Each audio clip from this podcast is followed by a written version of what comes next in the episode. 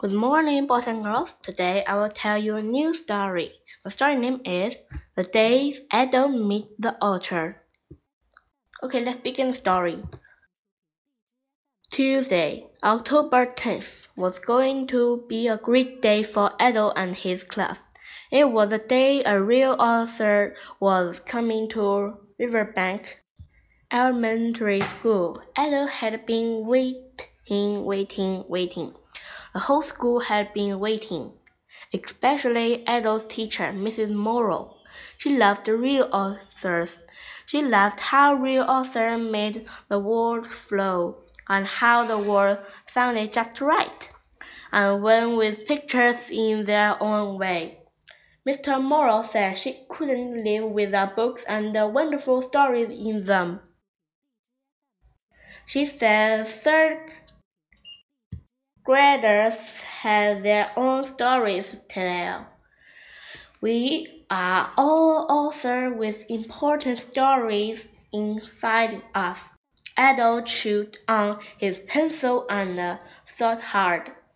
How could his story ever be like a real author's?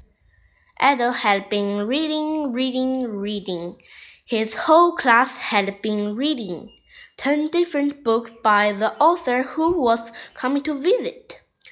In every one of those books, Edo found a part that seemed just for him. Everyone in the class found their own part in the book too. How does the author do that? Edo asked Mrs. Morrow one morning as the bell rang for recess. That's a great question, Edo, his teacher said. You will have to ask her when she comes. Edo wrote down his author question to a bright yellow piece of paper and put in his desk. Right on top of it, ideas who write about notebook. That's a question you won't want to lose, Mr. Morrow told him with the best smile. At last, the big day. Mrs. Morrow wrote Tuesday, October 10th on the checkboard in the, her best curves. Mr. Morrow led her class into the gym. There was a real author. She was testing Mrs. Chickeria's microphone and getting ready for the assembly. Author was sitting down the chair for the teachers. Eddie checked out the author from head to foot. He thought a real author would look different from everybody else. This author just looked the teacher or mom. Edo sat between two his classmates and he stood up straight. The author was wearing a vest that was a patchwork of pictures from some of her books. It looks fine to find his favorite one. There it was. There were whispers in the classmates. Then Mrs. Cherima welcomed the special guest. No one in Mrs. Morrow's class talked or, or squirmed. Not even Taya Mason. Everyone was ready to listen, and the author began. I can tell you all have your noticed in my books. I've been reading your wonderful writing in the school hallways and seen your traffic illustration. Edo sat up straighter. He was so proud of the riverside element.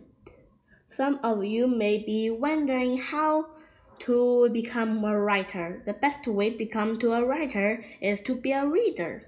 Edo was a reader. The author was talking about him. The minute as the passerby zoomed by, Edo never wanted to it to end. Today he felt like a real writer.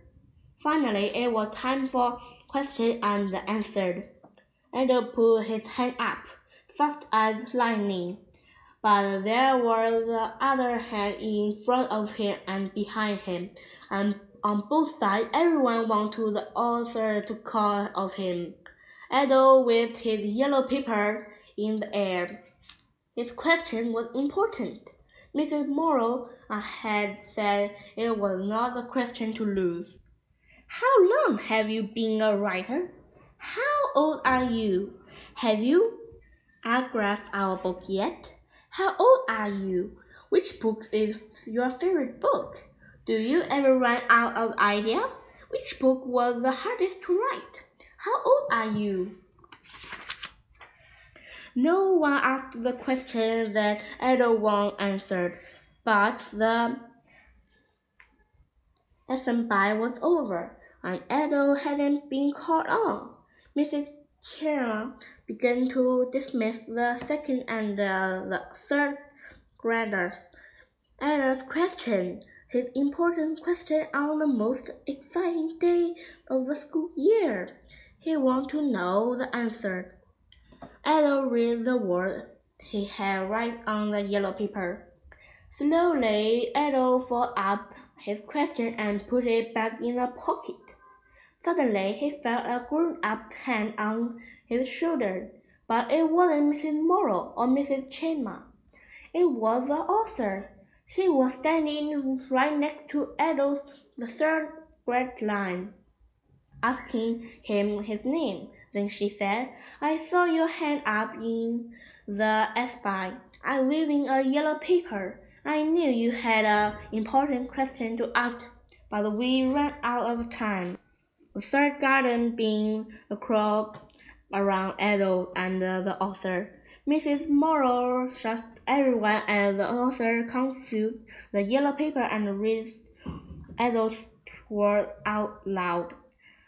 Now that is a thinking question, Ada, the author said. Her smile was like a big warm hug. Ada felt a tell a grown up standing in his third guard line. Everyone was quiet while the author put her hand on the chin and thought about Ada's question. Maybe everyone was thinking about the part of the author's book that seemed like they were made just for him. That's what Ada was thinking about. Then the author said, Ada, if you write about part of yourself, I bet your reader will have some of those part too. I guess that's a small answer to the big question you asked. And by the way, I've always loved the name Edo. Someday I may use it to write a book. Edo looked at Mrs. Morrow and gave her a wild smile. Now maybe his story could be like the author's, and he could try to write from his heart. On the afternoon of Tuesday, October 10, Ada began to draft a new story during Mrs. Morrow's workshop. He didn't know how to end, but he had a plan to write from the what happened that day. He only knew a title to use. He write in his notebook as soon he got back to the classroom. They end. Goodbye. See you next time.